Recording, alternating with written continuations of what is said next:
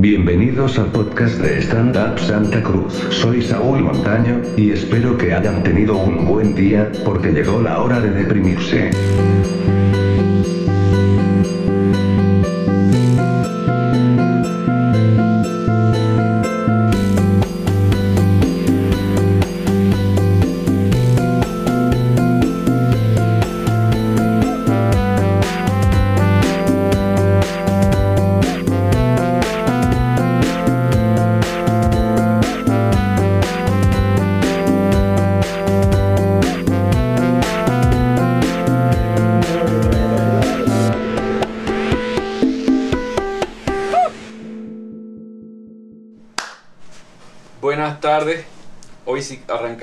No, o en la noche como las anteriores veces. Este es el podcast número 5. Estoy buscando mi punteo, estoy perdido. A la gente le da igual si es de tarde o de noche igual. ¿no? Es cierto, ¿no? Pero como para que se contextualicen.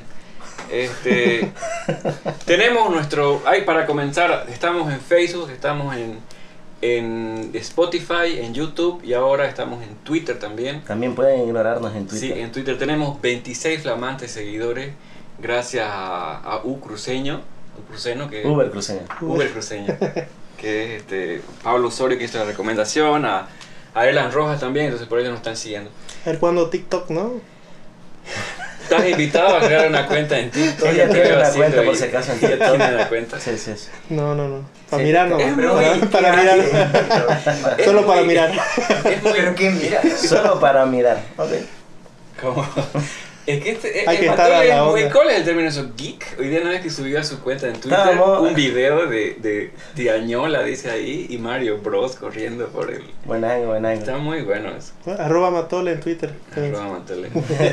No hay que darle mucho crédito. No hay que darle mucho crédito. Estábamos volviendo de La Paja a Cochabamba para presentar stand-up con Matole cuando de repente hubo un bloqueo, nos, se fue toda la mierda.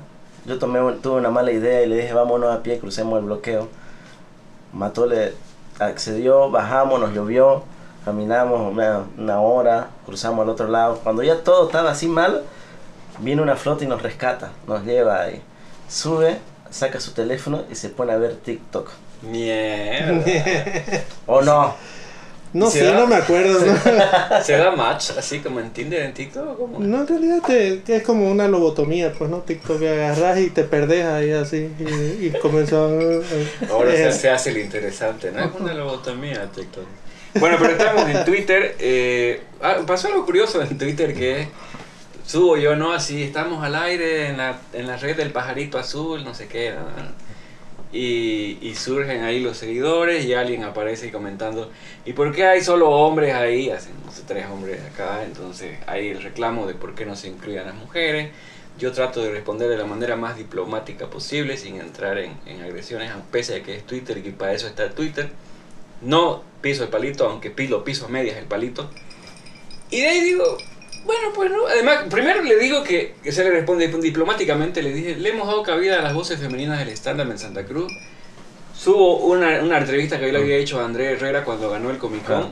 así como para que dábamos espacio, pero esto lo hacemos así, quitándole tiempo a O nuestro sea, le descanso. explicaste todo. Sí, sí, fui así muy, muy educado, muy cortés. Quitamos tiempo a nuestro descanso, a nuestra familia, a- a- podemos estar haciendo cualquier cosa y sacamos esfuerzos donde no hay y energías y qué sé yo.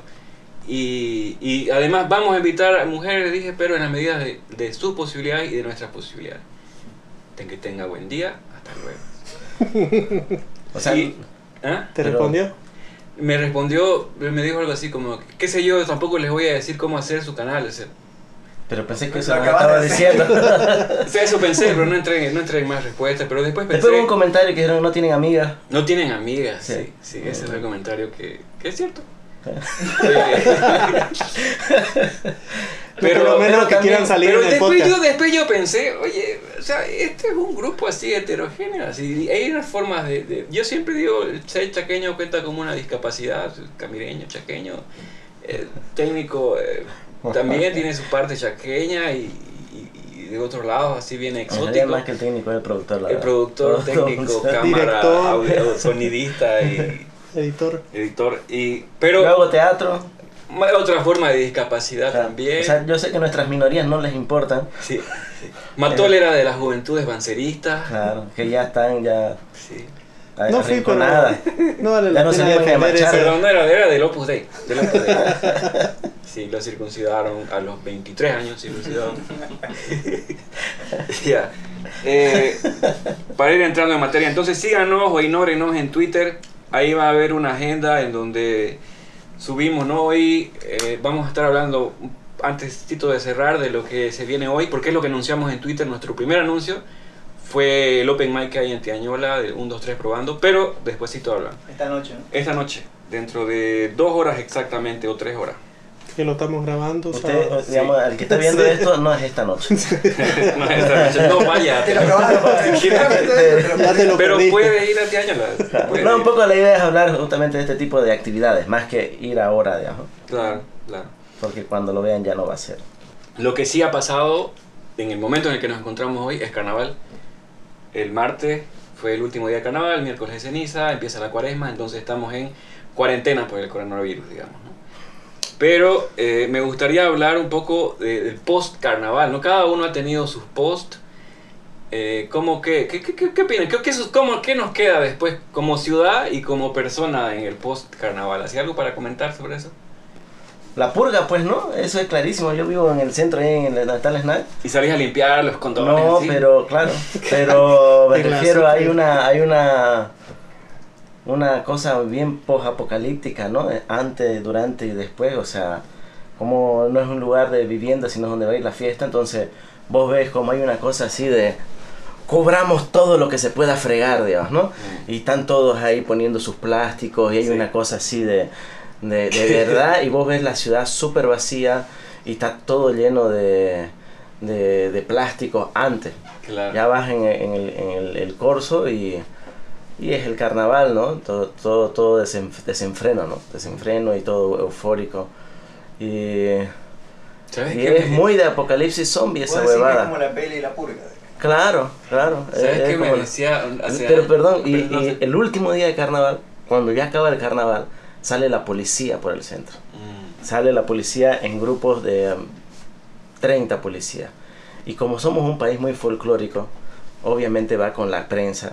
Habían dos, tres camarógrafos y había el comandante con un, con un megáfono. Yo salía eso a las 10 de la noche a comprarme una sopita a Ginomén, porque estaba con hambre. Y, y me topo el bollo de policía, el bollo. Y así, jóvenes, por favor, a sus casas. Ya es muy tarde, tienen 15 minutos, así. La policía manda, claro, Mierda. es bien loco. Decir, despachando todos ya así. Y al otro día el, el volver así de la decadencia. ¿Sabes qué? Me me hiciste el recuerdo de, de poner plástico. Una vez mi, mi, mi novia me dice, oye, esto, esto de poner estos hules a las paredes me hace recuerdo a la serie Dexter, me dice, ¿no? Del asesino este que pone- eh, ponía, ¿no ves? A su, Armaba su, armaba su- armaba su para no dejar rastro. Eso Ahí no es que protegen la ciudad, sus viviendas, es para no dejar rastros. Yo creo que es eso. Y después otra cosa igual que, que estaba muy heavy en carnaval, lo digo así con, con risa nerviosa porque me sorprendió mucho. Leí hace poquito una novela de ciencia ficción en la que era el- un escenario post-apocalíptico y una de las grandes amenazas eran niños mutantes y que no podías caminar por, por ahí porque te atacaban los niños. ¿Y qué pasó ahora en, en la Vallivian, ahí, primer anillo? Ah, claro. Adolescentes le hacían calle amargura a los micros, así, ¿qué mierda les pasa? y vos sos de la, vos ahí vivís, ¿vos estabas apedreando micros, Matole? No, yo vivo entre primero y segundo anillo. somos ¿Estabas apedreando otra- ese lado? No, no, ni siquiera me acerqué. No ¿Estabas pasé el tirando, primer- estabas no pasé tirando el primer- vejigas con orín, así, como contaste en el anterior podcast? Es que no, ya no, ya. No, ya, ya, ya estoy viejo para esa cosa ya. No. Ya no, no entro ni al centro ya. Nunca seas demasiado viejo para orinar en una vejiga.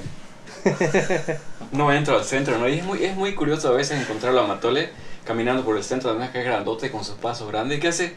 Tengo que completar mis 10.000 pasos diarios. y, Una vez y- y se hizo- remata, remata en las hamburguesas choche ahí, ¿no? Claro, para eso lo hago, ¿no? Para poder darme mi, mi gustito. No, pero sí, eh, de verdad como ciudad es como loco, digamos, ¿no? Así como se... Para mí, a mí me impresiona, ¿no? Porque hay, No, todo hay zonas... todo eso. Claro, hay muchas zonas donde no le ponen plástico, sino le ponen... eh, Tierra, a los micros. le ponen no, tierra. no, claro, a las micros le ponen tierra, y al- pero les ponen este Eh, Y eso es rarísimo. Las Ah, tejas, las calamina, tejas, las cala- calaminas. calamina, Entonces, calamina. las casas las, encal- las tapan con calamina. Y eso pues es muy, muy de así de... La calleja la encalaminaron enterita. Yo. Eh, Más bien porque, ¿no? porque la dejasen eso. Siempre. Ahora, Ah, por es que supuesto... hay gente que deshacía la plaza, ¿no? Claro. Claro. Por eso, por eso cerraron la plaza. Y, bueno, la plaza sigue cerrada, por cierto, ¿no? O sea, ¿Ah, sigue vos, cerrada? claro. O sea, no, no, se, no, pueden entrar los carnavaleros. Vos solito sí puedes pasar, pasar Ah, el grupo de que cerrado, güey. No, no, en, en carnaval está cerrado. Entonces vos vas ahí y es como unos señores paseando, eh, una- algo raro. Pero es que eso es, es- han loteado el carnaval, el, el, el, el centro, si no el carnaval es del pueblo, la ciudad, no sé qué. Y no te dejan pasar si, si el guardia ahí no te ve con una cara más o menos bien, digamos, ¿no? O sea, es... No con la manilla, ¿no? Si no tenés la manilla. No, por supuesto. Pero... En, la- en- en las calles, ¿no? Ajá, pero yo no tenía manilla, nada. De hecho, estaba con esta polera y, y ya me estaba por discutir con el guardia así de ah, la libertad de locomoción y no sé qué, huevada así. Soy abogado y huevada. Pero ya mi novia, no estamos yendo aquí a la vueltita, ¿no? Y nos dejaron entrar. Pero después yo Más me- bien tenés a alguien en tu vida que te Sí. ayuda a relacionarte socialmente. Sí, sí, más bien. No había tomado. un lazarillo social. El lazarillo social. Pero y después me, me quedé observando ahí, ya estaba cheleando, escuchando a Track ahí en una esquina, estaba bien. O sea que sí entraste gratis. Sí, entré, entré gratis. Me aproveché de los comparceros. Y, y bueno, ya me hiciste desenfocar. Ah, no, y había gente que quería entrar y los veían así que no aplicaban y los dejaban, no los dejaban. ¿Tocaron Ave Fénix? Tocaban el final. Fue así. Y había espuma ya. Habían, lo bueno era que yo me sentía el más joven del lugar, así, porque eran hartos viejos que habían. Eso era lo bueno de- del lugar. Desde los, claro, Ave Fénix. Ya, pero eso como, como ciudad y ahora como persona, los chaquis morales. ¿Qué son los chaquis morales? Eh, ¿Han, han tenido chaquis moral? Sí, no, pero yo no, no soy muy carnavalero, yo. No, me fui a con unos amigos, churrasquito, ni siquiera estaba tomando Pero en, una, mucho. digamos que en un escenario de una borrachera. así. Ah, no, claro, hoy por ejemplo. ¿Qué no pasó voy a hablar, no No, voy no, a hablar, no queremos pero- detalles ni nombres, pero... No, pero, pero hay, ¿qué hay pasa? cosas que no hay que hacer públicamente. y eso uno lo descubre después, cuando te pasan fotos. Sobre Hay cosas-. Hay cosas que, que me acuerdo una vez, ahorita revisando mis apuntes cochinos, ahí vi una vez hablando de Chucky Moral, ¿se acuerdan hace tiempo que se filtró un video? Recién estaban apareciendo las cámaras, hablo de hace muchos años atrás. Y se filtraron un video y lo pasaban por Gigavisión, llevaban canales así con, con llegada al- a, nuestros hogares, donde hay que respetar a la familia. Pasaban, eran en, en el avión pirata, dos tipos cogiendo con sus batas así, y eran de distintas comparsas, además que decían, no sé, haraganes y fachosos, no sé qué, no, era, era evidente, digamos, ¿no? Con el sombrerito más, ¿no? Y Pero todo. lindo, ¿no? ¿Lindo? Claro, claro. que no se peleen. ¿Preferís que se peleen? No, claro que no. Oye, una vez un amigo, Pero eso debe tener Chucky Moral así. claro, un amigo Con, con, con llegó ese- borracho a su casa y entra al Facebook, eran como las 3 de la mañana más o menos, y le escribe a una pelada y le dice, quiero decirte que te quiero mucho, que siempre me has gustado, te admiro, sos el amor de mi vida, no sé qué. El problema fue lo siguiente, que era la corteja de su amigo, de, de- de esta persona, y no se lo escribió en privado, sino que estaba borracho y lo Claro. mandó a un grupo. Wow, de teatreros donde habían como 50, 60 personas. wow. Sí. Eso debe ser un poco ver, bochornoso. Me, me has hecho recuerdo una vez vi en Facebook, así era, era en carnaval, che. Bien, ¿no? Así, así corra el, el timeline. Y de repente empezaron a subir unas fotos y se notaban una pareja borracho. Y no sé dónde querían subir las fotos, pero eran fotos de ellos así intimando, digamos, ¿no? Entre comillas. Y después, ¿qué puta? así? Y empezaban a subir como dos o tres fotos y estaba, se notaban las caras de borracho. Y era muy chistoso, la verdad. Ya después lo borraron. Sí, bueno, yo tenía un amigo en Twitter que todos los fines de semana, en la madrugada, había que leer sus, sus tweets. Porque a las 7, 8 los borraba ya todito. A mí me Era- pasó, a mí me pasó igual una vez que, que me fui a dormir después de una borrachera, viendo la computadora y me dice el, el Dropbox, me avisa, se han cargado 50 fotografías. What? ¿Cuántas fotografías? Y reviso y era como la película de qué pasó ayer, ¿no? Era que revisar las fotos así que estaban jodidas. Eh, la yesquera, queda la yesquera, el, el pueblo. Cuando yo trabajaba en el, en el diario, en el, en el deber, bueno, no, en un diario, no voy a decir el nombre. este, decían que la ciudad de Santa Cruz empieza luego de carnaval. Decían, no había nada, no había nada. Como, vos, vos que has estado estos años en la escena cultural, Eh, siempre dicen que la actividad cultural empieza después de carnaval. ¿ves? Pero, por ejemplo, nosotros como necesitamos tener actividades porque si no, no existimos como espacio, digamos. eh, Hacen en- enero es nuestro mejor mes. Ah, Porque no hay nada. Ah, O sea, los ante- este año no tanto, por eso hiciste tu show en enero, mira, picarón. claro. O sea, de verdad. O sea, normalmente los, grupos de teatro nunca querían hacer nada. Te decían, no, después de carnaval. Después de carnaval empieza movida. Eso siempre era como escuchaba. Y nosotros eh, un año hicimos, presentó Rubén Alviri su monólogo todos los fines de semana desde ese mes. Carlos Ureña también. Porque son gente más cercana, ¿entendés? Que, que le, le proponíamos, probemos. Pro- Te, te doy todos los sábados y domingos de enero, ponerle.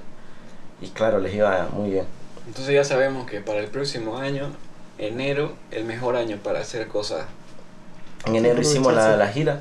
Hicieron la gira. Claro, bueno, sí. Ajá, y en enero pues, se hizo la, en febrero se hizo la temporada. Vos has presentado también un, dos, un día antes de carnaval. Cierto.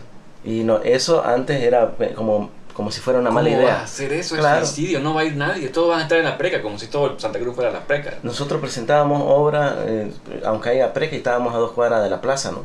Claro. Y, y sí afectaba porque, pucha, había cabos vehicular y cosas así, pero hacíamos obra igual. Viernes de preca o sábado de preca había obra y... Pero eso está bueno, digamos, hacer. Ah, Yo creo que más bien la idea de decir no, no, no, no existía, era un poco, eso nos hace más, como una movida más grande, digamos.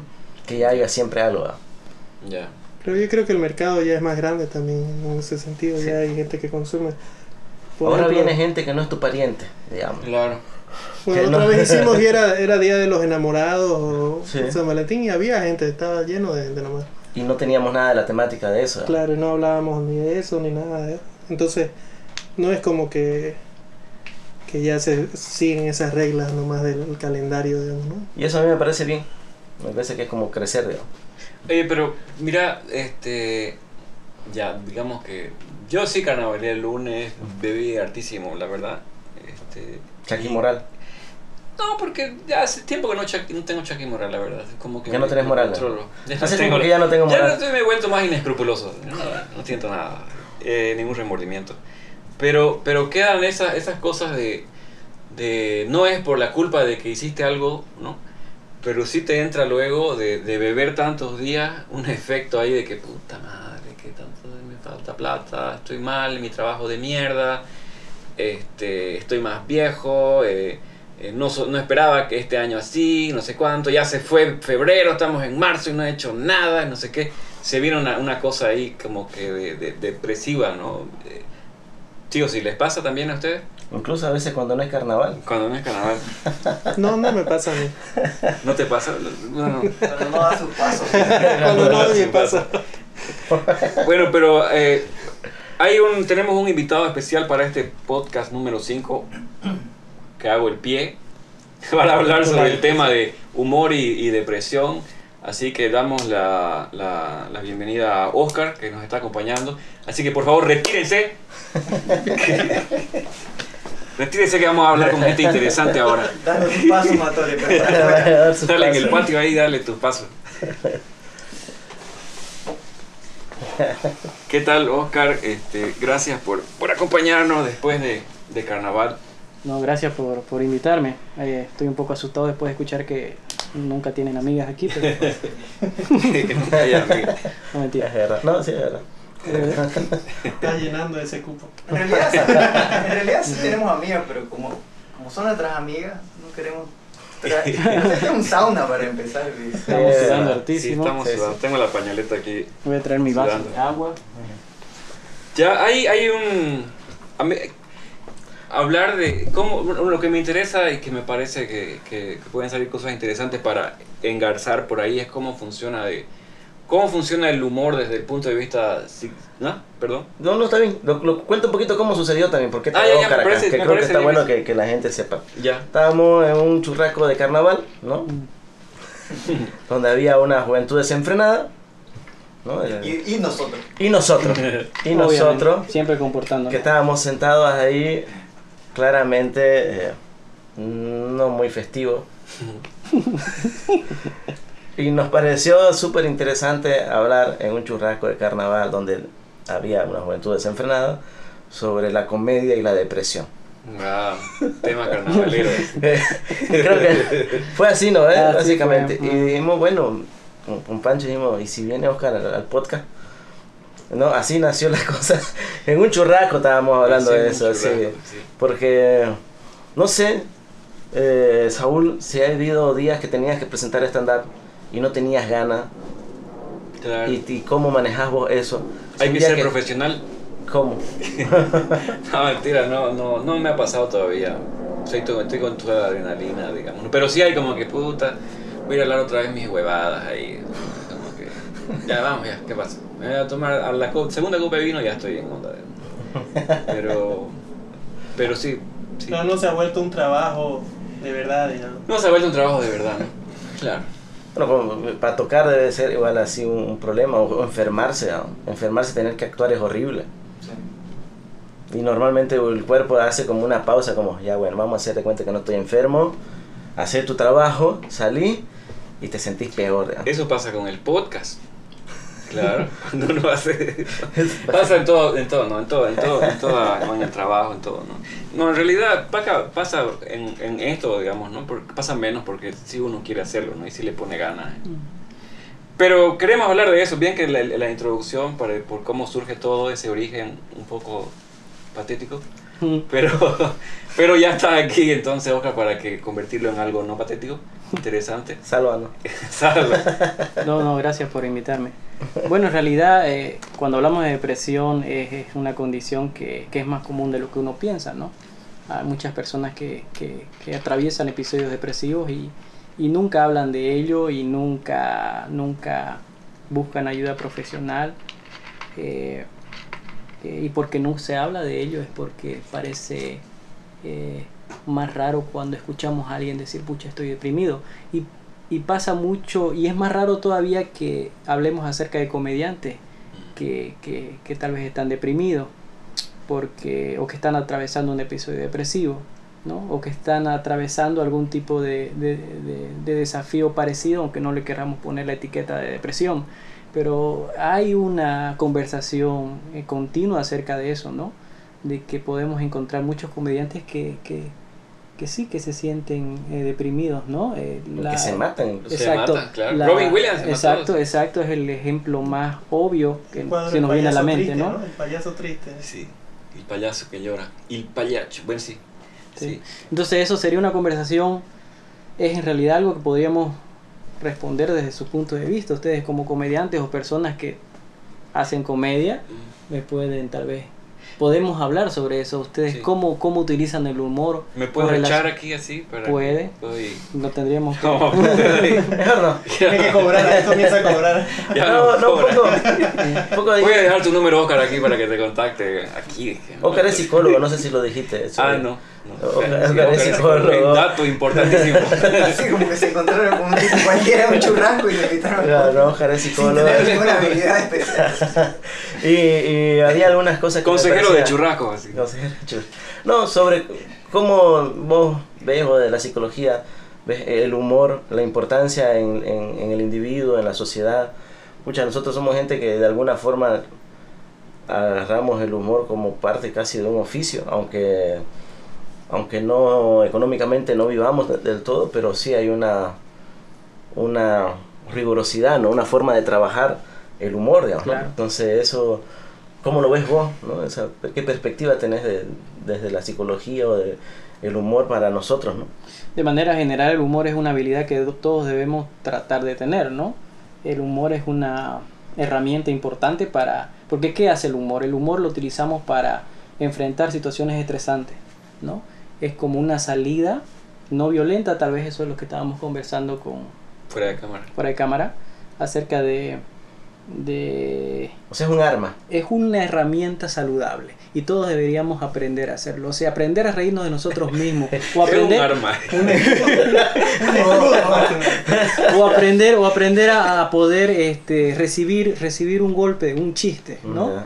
¿No? Recibir, eh, ser de alguna manera objeto de... No, vez- no, no de burla tipo no- bullying, pero sí recibir, eh, recibir de manera eh, deportiva un, un buen chiste con relación a, a algo. Una vez no me pegaron por ser chistoso y me gustaría creer que fue un arma y me defendí. Pero herramienta suena mejor. Sí, es algo que, que, que todos debemos... Que todos Es una debemos herramienta de- que te puede ayudar en, la- utilizar. en, la- en un cuadro depresivo. Es una herramienta que nos que O podemos... sea, digamos, socialmente, para un individuo no depresivo, depresivo sí funciona como una herramienta para, para poder cual- socializar. digamos. más allá de si estamos en eh, si estamos hablando de psicopatología o no eh, el humor es una herramienta para utilizar para cualquier tipo de persona lo debemos usar no Eh, por ejemplo conversábamos con Ariel acerca de de la importancia de recurrir a una broma o un chiste cuando tenemos que enfrentar a un público por ejemplo un público de por sí que es intimidante al principio al menos seguramente ustedes lo, lo vivieron cuando enfrentaron sus primeras multitudes de 15 personas eso. Ver, o Pancho, o Pancho lo enfrentó cuando tuvo que tocar a, frente, a, frente a mucha gente, Un estadio completo. ¿no? Claro. No es. Y le, pues, y le, tiraban su, los, su Bueno, ropa sigue interior. pasando, ¿no? No es cuando enfrentas, porque ¿No? En la calle también le tiran no, ropa digo, interior. no, digo No, que sigue pasando al subirse, siempre hay algo de, Sigue de pasando. eso, ¿no? Claro. No. de bueno, hecho, ahorita mismo, en un rato, vamos, va a subir Matole, va a subir vos. Todavía no, Ariel, todavía no. todavía no vamos a hablar de... No, no, pero me refiero a de que. Claro, esa yo- tensión. estamos charlando, pero yo estoy preocupado por lo que vamos a hacer, Ah, ya, o por lo que yo voy a hacer, ya, ¿no? Claro. Y, y sí hay una tensión y obviamente eh, eh, ayuda a tener eh, un chistecito previo o algo que, incluso que no, no entrar a tu material en sí, sin, yo trato de conversar, siempre antes veo el lugar y antes de empezar a hacer material, trato de ver qué me está llamando la atención y lo comento, justo para generar cierta de- distracción de lo que va a ser el chiste en sí, digamos. Exacto. ¿Y vos, vos crees, Oscar, que hay dos cositas se me ocurren? Una es que hay esto de, de ¿cómo se llama? De la, la razón por la que subimos al escenario, en el caso de los comediantes, ¿no? que, que se creen graciosos y que pueden contar una historia para, para provocar risa. A mí me pasa que hay una sensación de nervios, adrenalina. Eso se puede convertir en algo como una adicción, así como escuché alguna vez en una película o algo así, de que las risas, las risas del público se convierten en, en algo adictivo. ¿Puede, puede, ¿Puede haber un cuadro en ese, en ese sentido?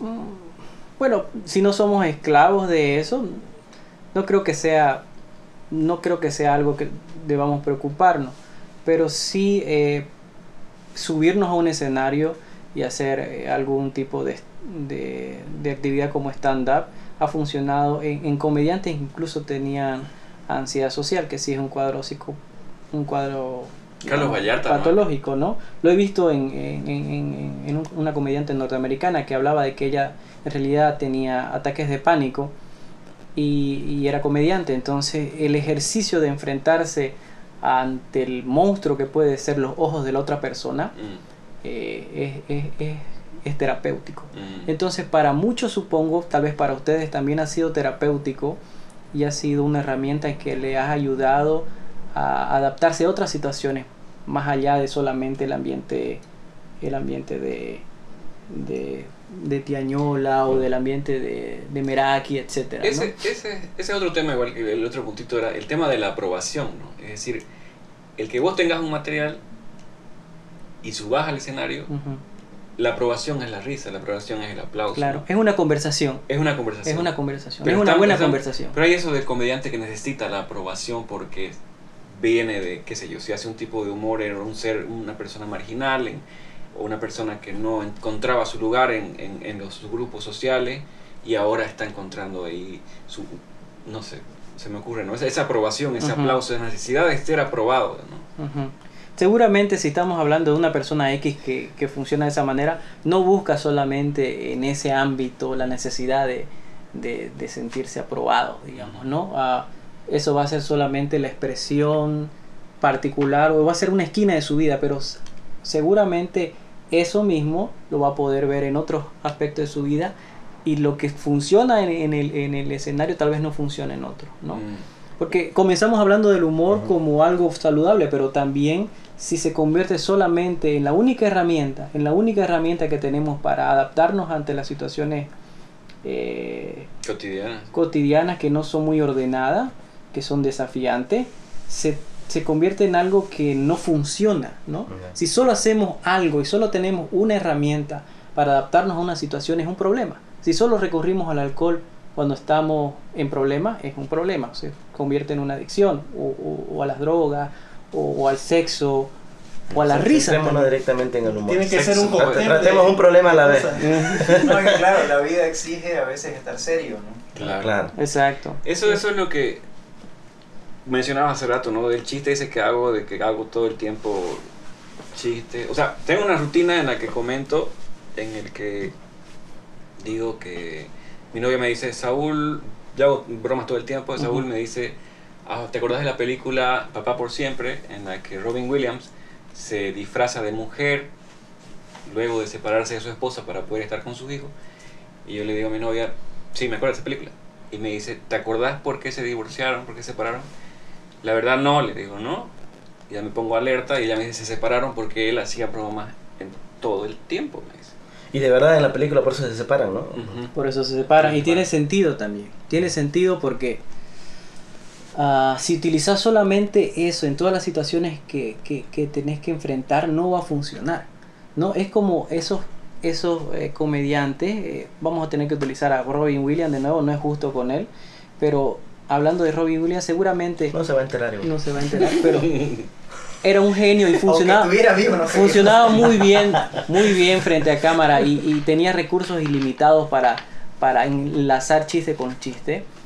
Este, no funcionaba en su, en su vida privada seguramente, Sí. porque no tenía otras herramientas. No es justo con Robin Williams, porque él este, enfrentó la depresión desde muy temprano en su carrera y fue un sobreviviente durante muchos años, ¿no? Mm. Y fue seguramente el último golpe que el saberse que tenía una enfermedad neurodegenerativa y que iba poco a poco a desvanecerse, fue el golpe que no pudo soportar. Por eso digo que no es justo con él, porque no es justo también, este, como yo trabajo con, con eh, tengo pacientes y, y, y, es muy fácil ver este, la- los errores, las caídas y las cosas que no podemos hacer, pero tenemos que realzar las cosas que sí estamos haciendo bien. Y durante mucho tiempo hay personas que la están pasando mal, pero están sobreviviendo. Y ya sobrevivir es, una, es un triunfo. Oye, y, el, hum- y el humor puede ser lo único que tengan, por ejemplo. Entonces, no es justo tampoco decir que hay algo mal en general con los comediantes. ¿no? Es que, Por ¿sabes ese- en ese Eso- sentido. Eso pasa con... eh, Hay el documental este... No es el documental. Uno de los estándares que me parecen de los más brillantes que he visto es el de Nanette, de Anna Gatsby. Y ella hace... El 2018 salió, la rompió el, el- el- Ah. ese stand-up, ese, ese show, porque fue, fue dio que- mucho que hablar. Y una de las cosas que dice muy interesante es cómo se tiene en la, en la- en la cultura occidental, se tiene la idea que el artista tiene que sufrir para su público. ¿no? Mm. Es decir, estamos hablando, mm, lo conecto con lo de Robin Williams, ¿no? que tenía estos, estos cuadros depresivos, patológicos, o también hay artistas que, que tienen que son adictos a las drogas. Hay toda esta romantización que también se puede entender como rebeldía ante la sociedad, no sé qué, pero el tipo la está pasando malas. Bueno, la está no, pasando mal. no- Entonces ella decía, no tiene por qué suceder eso, ni una vida vale los aplausos del público. Claro. Entonces ella decía que le comentaron, ella, ella es este, licenciada en Historia del Arte, y comentaba eso en uno de sus shows, y el, eh, tras Camerino se le acerca un tipo y le dice, pero Van Gogh eh, era un artista que sufrió y nos legó su obra para, para complacer a toda la humanidad. Y ella dice, mentira, dice. Van Gogh tenía un cuadro clínico y tomabas un medicamento, lo que hacía que vea los colores más intensos. Y por eso es que pintabas. El tipo estaba sufriendo, estaba medicado. Bueno, pero eso me, me hizo recuerdo de... No sabemos realmente cómo, qué pasó con Van Gogh, pero por ejemplo Robin Williams, tomando de nuevo eh, ese, ese caso, esa persona, él eh, utilizó, eh, utilizaba el humor seguramente para, para, para adaptarse a su situación, a su dolor, a su sufrimiento, lo utilizaba como, como herramienta para, para, para estar mejor, para gestionar todas esas emociones. Y no, yo creo que le servía más a él que a los demás. Tal vez seguramente fue este, eh, el éxito fue algo secundario tal vez para él. Tal vez él, él era el primer favorecido. Son todas hipótesis, obviamente. Una cosa ahí que me, me, me hizo acuerdo, Saúl, eh, en el teatro tiene un origen más religioso, ¿no? Mm. No, no, no de sacrificio necesariamente, eh, sino más bien de, de- por, por los de Tiramo y todo eso, lo- el origen del teatro, que es básicamente bailes rituales, Mm. donde empiezan a diferenciarse ciertos personajes, así nace el teatro. ¿no? Todos bailábamos pidiendo algo, pero de repente este va a representar tal cosa, vos tal cosa en el baile y ahí empieza el- a nacer el, el teatro moderno. Pero el circo no, y en el circo está ligado la muerte. O vos, sea, vos tuviste en el circo, vos, Tuve vos tuviste tu tiempo en el fase. circo, tuve un tiempo en el circo y justamente hablaba con, con el director del circo y le preguntaba de lo mismo que estaba hablando Saúl, del origen del circo y me dice es el circo romano, dice, Mm. y es el tipo que va a luchar por su vida. Ah, Para, bravo. entonces ahí la aprobación del público era vital, en esencia, en Mm. ese concepto. Y él es un tipo de circo que un poco está muriendo. Y, y yo me acuerdo, por ejemplo, eh, los acróbatas jugaban mucho con que la gente crea que realmente estaba en riesgo su vida.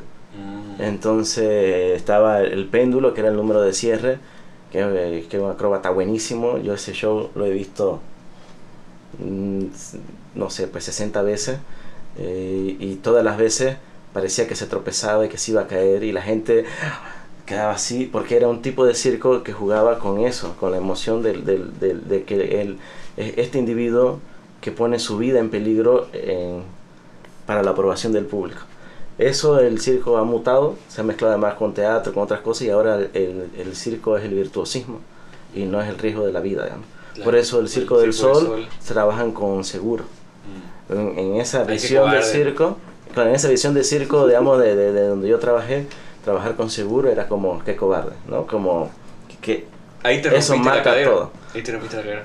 no, las rodillas. La rodilla. Ya no puede. Sí. No, y, y, y por eso ahora que los, los acróbatas tengan seguro no, no importa, Mm. porque no es que está su vida en peligro, Claro. sino es el virtuosismo de lograr esas cosas.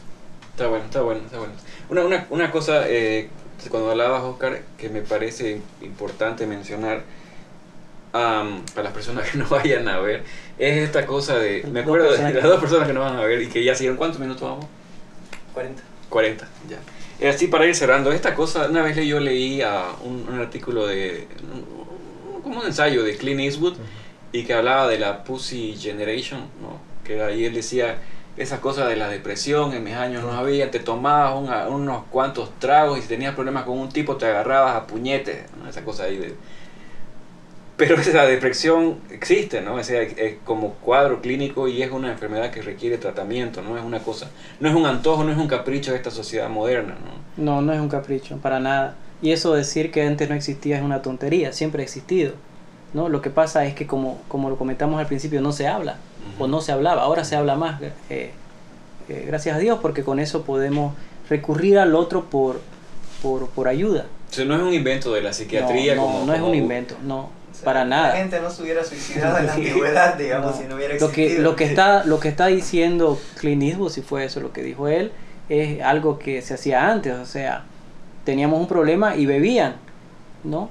Y como beber seguramente antes no era una conducta socialmente eh, era una Reprochada. reprochada, exacto, este funcionaba. Pero igual no funcionaba seguramente a, la- a largo plazo. placebo, ¿no? Iban y le pegaban a su mujer. Exacto, exacto, había otras consecuencias, había hay Que violencia. antes no importaban. Exacto, exacto. Lo que vemos ahora con... Porque Bien. eran adictos básicamente. Estamos hablando de personas que eran depresivas. El origen de su adicción era un cuadro depresivo o, o- o ansiedad o lo que querramos llamarlo. Entonces, no es un invento. La gente sufrimos. Este, ustedes también pueden seguramente revisar su vida y pueden decir, pucha, en esa época de mi vida sí estuve depresivo. Si ustedes pueden revisar tal vez eh, los criterios para decir este, qué es una depresión, decir, pucha, eso se parece a algo que yo viví porque obviamente estaba amarrado a una circunstancia difícil eh, de mi entorno. Eh, pero sí existe y es, y es, tan, y es tan seria como, como, como el dengue, como el, claro, como el coronavirus. Es, es decir, ¿cuánta gente ustedes piensan que se suicida directamente provocado por algún tipo de, de enfermedad mental? Estoy seguro que el índice debe ser mayor a la gente que se está muriendo por coronavirus. Es mucho más grave. ¿Cuánta gente se muere en accidentes de tránsito producto por consumir alcohol? Es Ah. mucho mayor que, que la gente que se muere por, por el HN1 o por, el, por cualquier otra enfermedad que está de moda o que ahorita está en las noticias. Entonces, es mucho más importante eh, hablar sobre salud mental porque el impacto es, los números son altos en realidad, impactan en serio. ¿no? Bueno, bueno. Che, una Lo siento por ser tan depresivo. No, sé no, que, no, te- que que tenemos que tenemos que hablar sobre comedia. ¿Han visto el caso de Jim Carrey, por ejemplo? Quiero decir como en contraposición a lo de Robin Williams. Mm. Me parece súper interesante el caso de Jim Carrey que este, seguramente también tuvo que lidiar con depresión. También era un comediante de la misma época, similar un poco más joven, obviamente. Y tuvo hasta un caso, tuvo que vivir una experiencia fea en la que creo su novia se suicidó o algo así. Su novia Claro. se suicidó, sí. En, realidad, su novia se suic- eh, Jim Carrey, fiesta, droga, con- y la novia entra a ese mundo con él. Después él como que sale un poco del mundillo y la novia no y se mata. Entonces la familia le dice a Jim Carrey, es tu culpa, porque vos lo metiste a este mundo, Mm. vos saliste, pero ella no salió. Entonces él entró como en una especie de locura, ¿no? Hay una etapa así, en unas entrevistas así, una cosa ahí que es... Que, que Pero, habla como extraño. No sé si te referís a eso. Sí, sí, pero en realidad creo que esa época en la que se lo ve un poco loco es más bien en la época en la que está saliendo de eso y por eso se lo ve un poco loco, ¿no? Es porque como que está encontrando algo que Ya. como que está encontrando la luz de Ahí, cierta manera. ahí aprovechando pa- para mencionar un poquito, recomendar este Comedians in Cars Getting Coffee. Sí. Ahí se lo ve a, a Seinfeld entrevistando a Jim Carrey y hacen un, un, un zoom hacia la vida personal íntima de él. Pintor Jim Es un Carrey. pintor genial. Ajá, Vean- sí, vean su tiene pintura. buena- O sea, no es, no, es, no es un tipo famoso que Ah. pinta. Sí. Sus pinturas son buenas. Sí, son buenas. Y tipo, la verdad es talentoso ahí en ese Ah, es rubro. talentoso. Mira, Entonces el tipo volcó su vida, ¿no? Y como vos decías, o sea, consiguió recursos aparte de la comedia, creó, trabajó por dentro para crear más recursos, ¿no? Para Claro. poder enfrentar la vida. Fíjense bien también que estamos hablando de personas que utilizaban el humor en un contexto en que tenían que ponerse una máscara. Mm, Lo que ustedes hacen claro, tal vez es algo diferente porque, según entiendo, ah, el stand-up es algo que en donde utilizamos nuestras propias experiencias. ¿no? Vos hablas acerca de tu etapa eh, de funcionario público, ¿no? Servidor público o funcionario público. En esa etapa. En esa etapa. Y- No, pero sí. eh, y, y- eso utilizar la vida, o sea, es mucho más personal y asumo, eso, esa es una pregunta en realidad, asumo de que es más saludable de, de simplemente hacer reír como sea a- al público utilizando estrategias que no son, o utilizando un personaje que, que sí es una máscara, ¿no? En cambio esto como es que es más personal, están viendo a Ariel o están viendo a Saúl. exorcizar sus demonios. Exacto, exacto. Yo creo que, Lo asumo. que no eso sé. está bien bonito, porque tal vez creo que esa es la gracia del stand-up. Creo que por eso también hay como un crecimiento del stand-up, es la forma como se tratan los temas. Exacto. Porque además nosotros somos una sociedad que siempre maneja, históricamente ligada al humor, ligada al estereotipo también, ¿no? Mm. Una forma, y a- a gente buenísima, A la gente no contención también, a no buenísima, hablar de... de- o no de- hablar de ciertas cosas. Eso sí, entonces... Ya se viene mi show, por si del show, es mejor. Exacto. Pero digamos, claro, cada uno habla de lo que, que- que a mí, cuando no sé cómo manejar el tema, no lo hablo. ¿Entendés? Pero Porque no es personal. Por eso no lo hablas seguramente. Claro. Porque no lo sabes, porque no lo has vivido. Claro. puede ser, puede Puede ser. O, o- o puede ser que haya algo que haya vivido, pero que no he digerido bien. Tal vez. ¿Entendés? Y, No y listo no estoy listo todavía como para tocar ciertos Exacto. temas. Pero, por ejemplo, lo de ser funcionario público, para mí era una cosa que quería hacer. Porque cuando estaba ahí decía, esto es muy chistoso. No para mí, No puedo esperar para que me despidan. no puedo esperar que me voten para contar estas cosas. Para ir, para ir, oh, perdón, antes. Y hubo- después hubo un tiempo también que, claro, te terminé una relación y dije, estas cosas son chistosas. Terminaron una relación. Sí. Mm. Y hice material, ¿no? Justamente de, de eso, de terminar una relación. Siempre tratando de tener el respeto del entorno, ¿no? Pero en mi caso hay gente que no se, que se caga y no y quiere hablar porque quiere contar, ¿no? Mm. Pero esa, esa cosa específica de, Claro. de, de a uno hace que mucha gente se conecte con este tipo de comedia. Creo que más es un deseo que una realidad, pero creo que esa es una posibilidad y por eso va yendo más gente y por eso ahora en los shows llega gente que no que no te conoce, solamente sabe que hay stand-up Y conecta y la pasa bien. Y conecta y la pasa bien y sale y te dice, pucha, A mí me pasa, perdón, con, con lo de la peta otra vez, ¿no? El chiste de la peta, la gente me dice, pucha, sí, yo soy una peta. O la gente que dice, yo... Y eso es bonito, porque te das cuenta que lo que a vos te parecía gracioso, de repente a ellos también, y, le, y, le, y hay una cosa específica de tu vida que a la vez es muy de varios, digamos. Claro, el humor es, es realidad es porque tenemos amigos. Los amigos que tenemos seguramente una importante, el importante vínculo que tenemos es el humor, ¿no? Nos Claro. reímos de la misma cosa, por, Por lo tanto, somos amigos. pasa es somos que amigos. Hay una premisa que a mí me gusta mucho de, de Darío Adanti, un comediante que estaba leyendo, es no hay humor sin contexto, no podemos hablar de algo que no se ha, vi- no se ha vivido todavía. Entonces, y, y- y- y trabajamos con eso, ¿no? Entonces, estos son nuestros amigos, son nuestro trabajo, son nuestros quiebres emocionales. Exacto. Entonces, Y ese- y esa es la para- premisa. Vamos, vamos cerrando. Para ir cerrando, eh, me gustaría decir brevemente hacer recomendaciones en la línea de los de los de los comediantes malditos. Uno con que han sufrido ese tipo de cosas. Lenny Bruce me parece que es un comediante que el padre, uno de los padres del stand-up en, en, en Gringolandia, que hay que buscar. En, búscanlo en. Hay una película con Dustin Hoffman que se Mm. llama Lenny, que está muy buena. El tipo la pasaba muy mal, un drogadicto. Estuvo preso durante mucho tiempo por decir palabras como mierda. Lo metían preso entonces, digamos, en los años 50, y ahora los- es una palabra que los, que los comediantes más usan en Estados Unidos. ¿no? Esa es mi recomendación. Carlos Vallarta igual es un, tipo que tenía problemas, tiene problemas, por eso usa las lentes oscuros, porque tiene un problema de no sé qué cuadro clínico es que eh, busca la aprobación de la gente. Entonces, no me acuerdo bien la cosa, pero por eso usa, por eso usa lentes. Y eso, eso. Mandó las recomendaciones por todo. Bill No, no, no. Hicks también, bueno. Bill Hicks también. Ah, claro, Bill Hicks. Oye, este Will Wilbur ya. tiene Bill- este Billboard. show que es Bill Billboard. Billboard. Sí. Eh, Tiger Paper, algo así. Sí, está buenísimo Y es justamente eh, sobre la ira y sobre Sí, su padre sí. y sobre esta cómo él canaliza y hace stand-up sobre Sí, eso. Está bueno. y ese. eso está interesante. Sí. Y, Ah, y hay un documental sobre comediantes en depresión. Sí, que la nos pasó Matole. Que la risa importa, Laughing Mothers. eh, Está en YouTube completito, ¿no? está en YouTube, sí, unos media hora, 20 minutos. No, Ya. no es muy largo. Oscar, ¿algo para recomendarnos? Que hablemos más sobre esto, no ya sea en contextos de risa o en contextos serios como ustedes quieran, que es bueno, necesitamos hablar sobre salud mental, es, es muy muy importante y, y eso, mientras más hablemos va- más posibilidades vamos a tener de, de sanar lo que necesitamos sanar. Ya. Gracias, Oscar. Entonces. Gracias, Oscar. Vamos Ok. cerrando. Hay el Open Mic en Meraki el miércoles a las 9 de la noche. Y síganos en las redes. Nos vemos los que se quedaron hasta el final. Chau. Chao.